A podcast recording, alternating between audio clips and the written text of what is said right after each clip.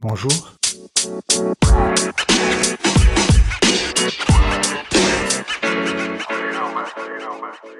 Bienvenue dans le podcast Voxali dédié au dialogue social à l'ère du numérique.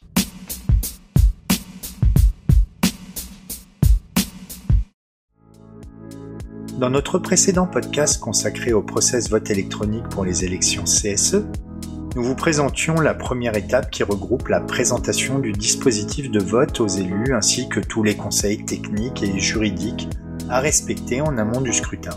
Vous pouvez d'ailleurs retrouver ce premier épisode sur notre site internet.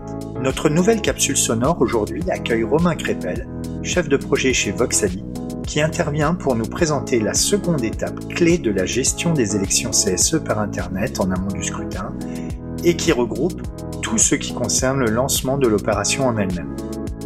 Très bonne écoute. Romain, pouvez-vous nous parler de cette deuxième étape clé et notamment de la réunion de lancement de l'opération? Concernant la deuxième étape euh, d'organisation du scrutin, euh, elle consiste principalement en une réunion de lancement euh, qui vise à réaliser plusieurs objectifs. le premier étant de valider les, les, intervenants du projet, donc à la fois côté client, côté euh, prestataire de vote, euh, valider aussi tout ce qui va être, enfin tout ce qui va traire aux spécificités de l'élection. Euh, il va y avoir aussi la définition du périmètre avec le nombre d'électeurs, le nombre d'établissements concernés, euh, le nombre éventuellement de collèges.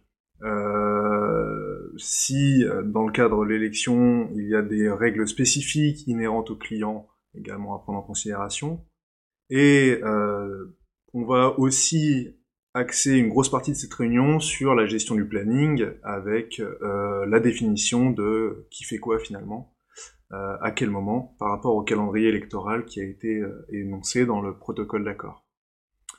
Euh, une fois qu'on a balayé ce planning, on en vient à valider les prestations choisies, les modalités, euh, ça peut être le mode d'envoi des codes de connexion, euh, la présence ou non d'une assistance téléphonique, euh, la gestion des mots de passe.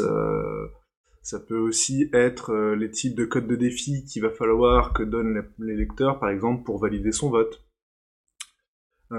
ça, c'est, je dirais, pour les points principaux qui sont à aborder avec le client lors de la réunion de lancement. Que se passe-t-il une fois cette réunion effectuée? Le, chef de projet, une fois que la réunion est effectuée, il va mettre en musique en fait les actions qui ont été convenues.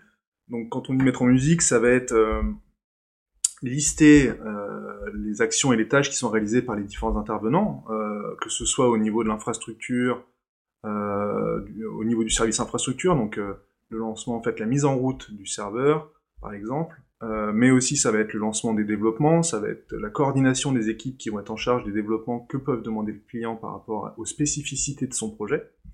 Et euh, il y a aussi, il faut pas oublier, euh, la coordination des équipes paramétrage qui eux vont venir charger les données sur le site. Donc tout ça c'est pareil, c'est un calendrier qui se met en musique. Et on a aussi euh, une grosse partie qui est la retransmission des, euh, des livrables, c'est-à-dire que quand on fait la réunion d'initialisation, on va avoir euh, à envoyer le support, bien sûr, de la réunion, qui est un compte-rendu en fait, plan opérationnel comme on l'appelle en interne, qu'on va transmettre au client pour qu'il puisse justement avoir cette feuille de route.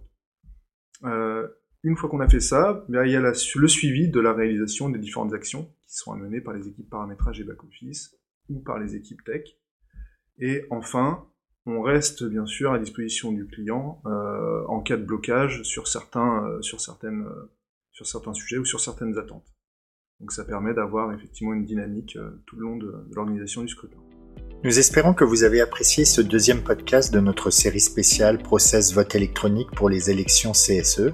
Merci de l'avoir suivi nous vous donnons rendez-vous très rapidement pour la suite des étapes clés de la gestion des élections CSE par Internet en amont du scrutin. Et plus précisément, tout ce qui concerne le rôle de l'expert indépendant. À très bientôt!